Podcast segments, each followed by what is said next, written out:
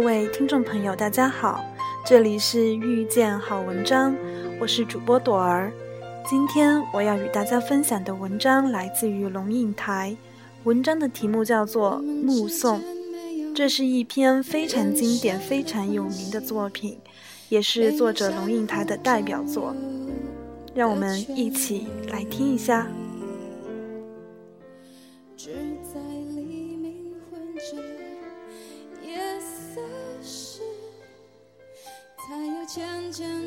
华安上小学第一天，我和他手牵着手穿过好几条街，到维多利亚小学。九月初，家家户户院子里的苹果和梨树都缀满了拳头大小的果子，枝丫因为负重而沉沉下垂，跃出了树篱，勾到过路行人的头发。很多很多的孩子在操场上等候上课的第一声铃响，小小的手圈在爸爸的、妈妈的手心里，怯怯的眼神打量着周遭。他们是幼儿园的毕业生，但是他们还有一个不知道的定律：一件事情的毕业，永远是另一件事情的开启。铃声一响。顿时人影错杂，奔往不同方向。但是在那么多穿梭纷乱的人群里，我无比清楚地看着自己的孩子的背影，就好像在一百个婴儿同时哭声大作的时候，你仍然能够准确地听出自己那一个的位置。华安背着一个五颜六色的书包往前走，但是他不断地回头。好像穿越一条无边无际的时空长河，他的视线和我凝望的眼光隔空交汇。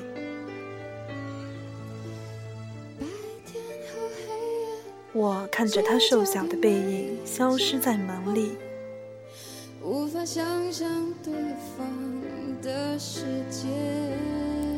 十六岁，他到美国做交换生一年，我送他到机场。告别时，照例拥抱，我的头只能贴到他的胸口，好像抱住了长颈鹿的脚。他很明显的在勉强忍受母亲的深情。他在长长的行列里等候护照检验，我就站在外面，用眼睛跟着他的背影一寸一寸往前挪。终于轮到他，在海关窗口停留片刻。然后拿回护照，闪入一扇门，疏忽不见。我一直在等候，等候他回头前的，等候他消失前的回头一瞥，但是他没有，一次都没有。现在他二十一岁，上的大学正好是我教课的大学，但即使是同路。他也不愿搭我的车，即使同车，他戴上耳机，只有一个人能听的音乐，是一扇紧闭的门。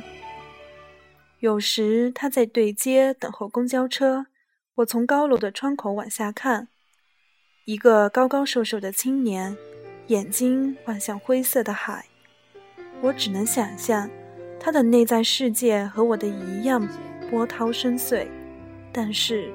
我进不去。一会儿，公交车来了，挡住了他的身影。车子开走，一条空荡荡的街，只立着一只油桶。我慢慢的、慢慢的了解到，所谓父女母子一场，只不过意味着你和他的缘分，就是今生今世，不断的在目送他的背影渐行渐远。你站立在小路的这一端，看着他逐渐消失在小路转弯的地方，而且，他用背影默默告诉你，不必追。我慢慢的、慢慢的意识到，我的落寞仿佛和另一个背影有关。博士学位读完之后，我回台湾教书。到大学报到第一天，父亲用他那辆运送饲料的廉价小货车长途送我。到了，我才发觉，他没开到学校正门口，而是停在侧门的窄巷边。卸下行李之后，他爬回车内，准备回去。明明启动了引擎，却又摇下车窗，头伸出来说：“女儿，爸爸觉得很对不起你。这种车子实在不是送大学教授的车子。”我看着他的小货车小心地倒车，然后噗噗驶出巷口，留下一团黑烟，直到车子转弯看不见了，我还站在那里，一口皮箱旁。每个礼拜到医院去看他，是十几年后的时光了。推着他的轮椅散步，他的头低垂到胸口。有一次发现排泄物淋满了他的裤腿，我蹲下来用自己的手帕帮他擦拭，裙子也沾上了粪便。但是我必须就这样赶回台北上班。护士接过他的轮椅，我拎起皮包，看着轮椅的背影。在自动玻璃门前稍停，然后没入门后。我总是在暮色沉沉中奔向机场。火葬场的炉门前，棺木是一只巨大而沉重的抽屉，缓缓往前滑行。没有想到可以站得那么近，距离炉门也不过五米。雨丝。被风吹斜，飘进长廊内。我掠开雨湿了的前额的头发，深深深深的凝望，希望记得这最后一次的目送。我慢慢的、慢慢的了解到，所谓父女母子一场，只不过意味着你和他的缘分，就是今生今世不断的在目送他的背影渐行渐远。你站立在小路的这一端，看着它逐渐消失在小路转弯的地方，而且，他用背影默默告诉你：不必追。